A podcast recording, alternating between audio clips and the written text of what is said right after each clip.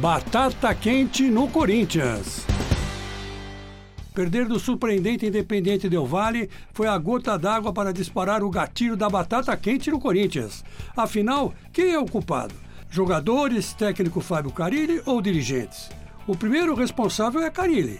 Sobra para ele porque foi ele que montou o atual elenco e se incumbiu de dar um padrão de jogo para o time.